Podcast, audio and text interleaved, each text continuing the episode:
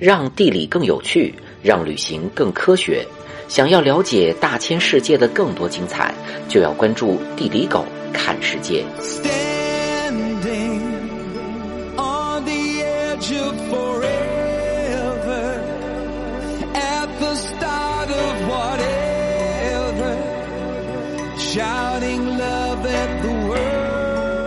洪水是超过江河湖海、水库等融水场所的承载能力的水位上涨，淹没干燥地带的自然现象。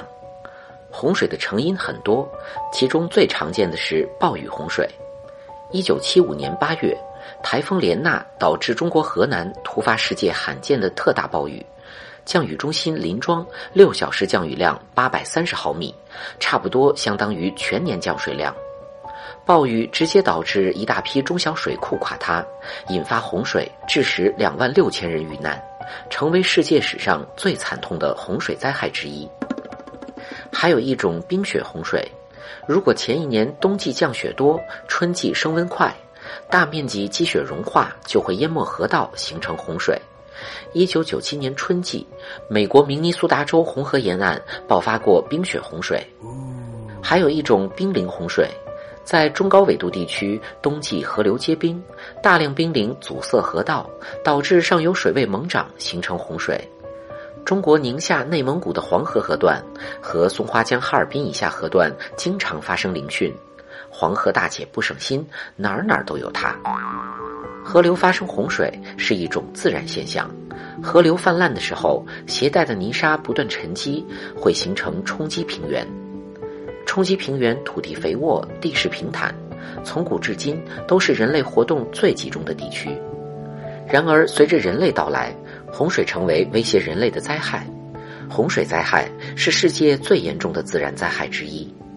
中国有大禹治水的故事，西方有诺亚方舟的传说。可能在史前，地球上的确发生过全球性的大洪水，几乎毁灭了刚刚萌芽的人类文明。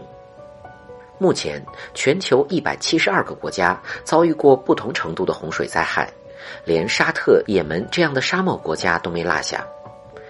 一般洪水往往发生在人口稠密、农业发达、江河湖泊集中的地区。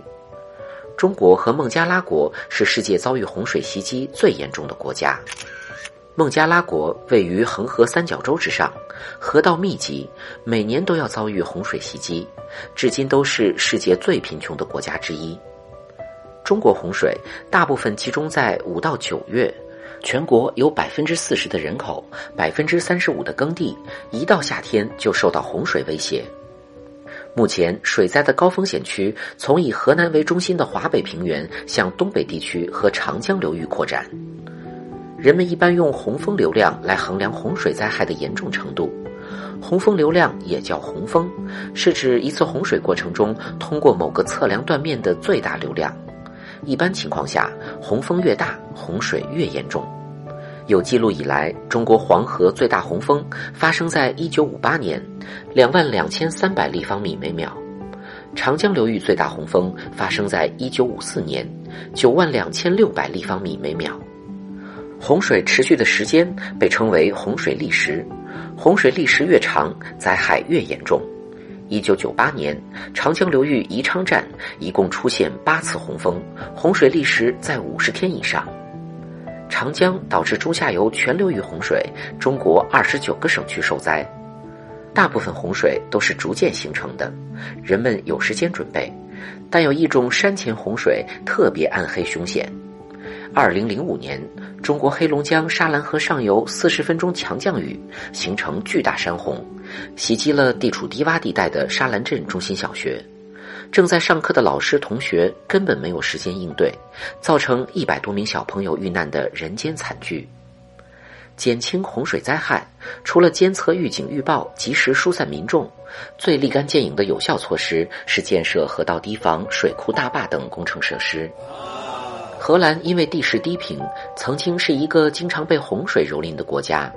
在一九五三年大洪水之后，荷兰政府在莱茵河等三河河口处建立大规模的海堤防洪系统，被称为“三角洲计划”，极大减轻洪水灾害，被誉为世界八大奇迹。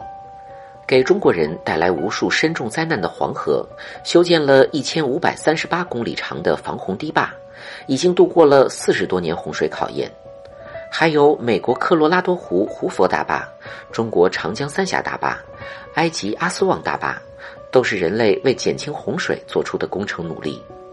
近些年来，很多国家面对越修越高的水坝，提出了一种还地于河的新理念，放弃工程防堵措施，而通过扩宽河道、复原河流湿地、栽种水生植物，给洪水灾害一个缓冲带。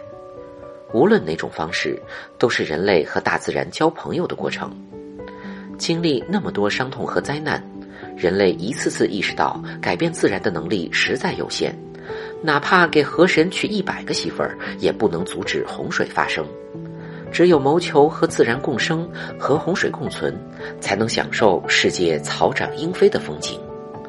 以上就是今天的全部内容。让地理更有趣，让旅行更科学。想要了解大千世界的更多精彩，就要关注地理狗看世界。